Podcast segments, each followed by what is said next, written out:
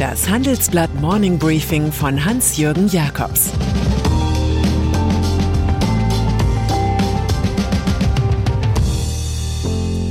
Guten Morgen allerseits.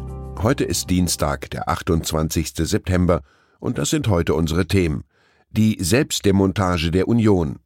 Ein Vizekanzler namens Robert Habeck. Kaufwut in der Tech-Branche. Nach einer kurzen Unterbrechung geht es gleich weiter. Bleiben Sie dran.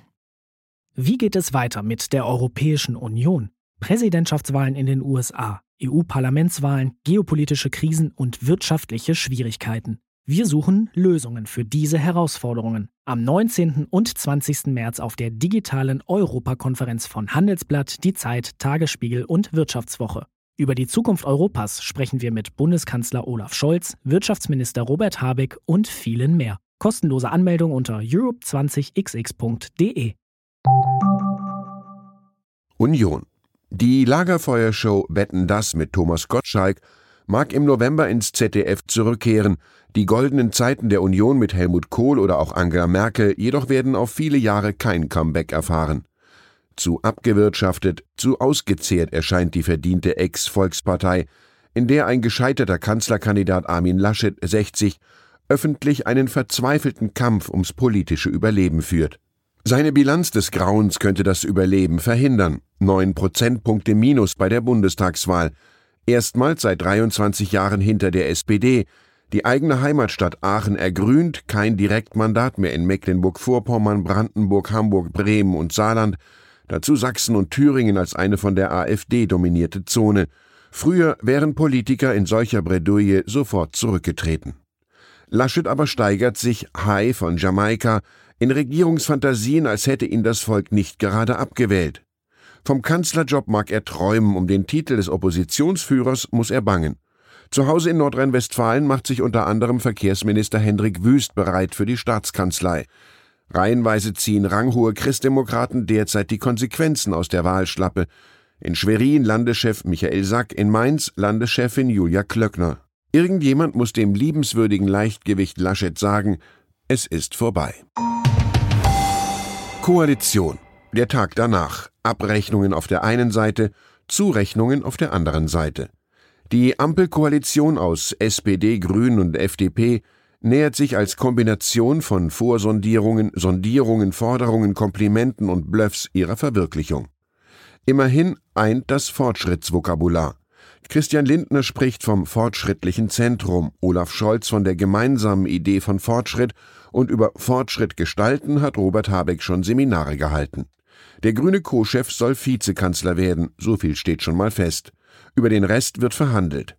Für Annalena Baerbock bleibt ein Posten als Ministerin. Der französische Europastaatssekretär Clément Bonn hofft, dass die Koalition so schnell wie möglich gebildet wird, für Deutschland, aber auch für Frankreich. Schließlich habe das eigene Land bald die EU-Ratspräsidentschaft inne und man wolle viele Europa-Initiativen starten mit Investitionen in Industrie und Klima. Bonn sagt, dafür brauchen wir Deutschland und eine stabile Regierung. Zukunft zum Modernisierungsdruck der neuen Koalition schreibt Chefredakteur Sebastian Mattes, dass Deutschlands beste Hoffnung eine Veränderungsallianz aus FDP und Grünen sei. Die historischen Herausforderungen Klimaschutz, Wirtschaftskriege, Überalterung erforderten eine Zäsur im politischen System, in dem wohl erstmals eine Drei-Parteien-Koalition in Berlin den Ton angeben werde. Bemerkenswert, dass zunächst Grüne und Liberale über eine mögliche Koalition sprechen und vielleicht eine gemeinsame Modernisierungserzählung formulieren. Die Unternehmen seien in Sachen grüner Umbau längst weiter als die Politik, bräuchten aber nun Planungssicherheit. Wer immer in Zukunft regiere, so Mattes, werde um Zumutungen an die eigenen Wähler nicht herumkommen. Dies werde sich nur dann vermitteln lassen, wenn parallel eine bessere, nachhaltigere wirtschaftliche Zukunft versprochen werden könne. Das Fazit, was Deutschland nun vor allem braucht, ist eine Koalition des Zumutungsoptimismus. Technologie. Kaufen, kaufen, kaufen. Das ist derzeit die Devise im Tech-Markt. Anwaltskanzleien und Beratungsfirmen sind mit der Abwicklung von Deals so sehr ausgelastet, dass sie neue Aufträge scheuen und Interessierten schon mal die Tür weisen.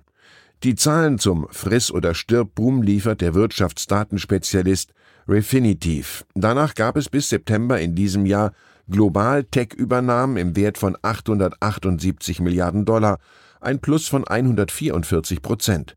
2021 dürfte die Billionengrenze erreicht werden.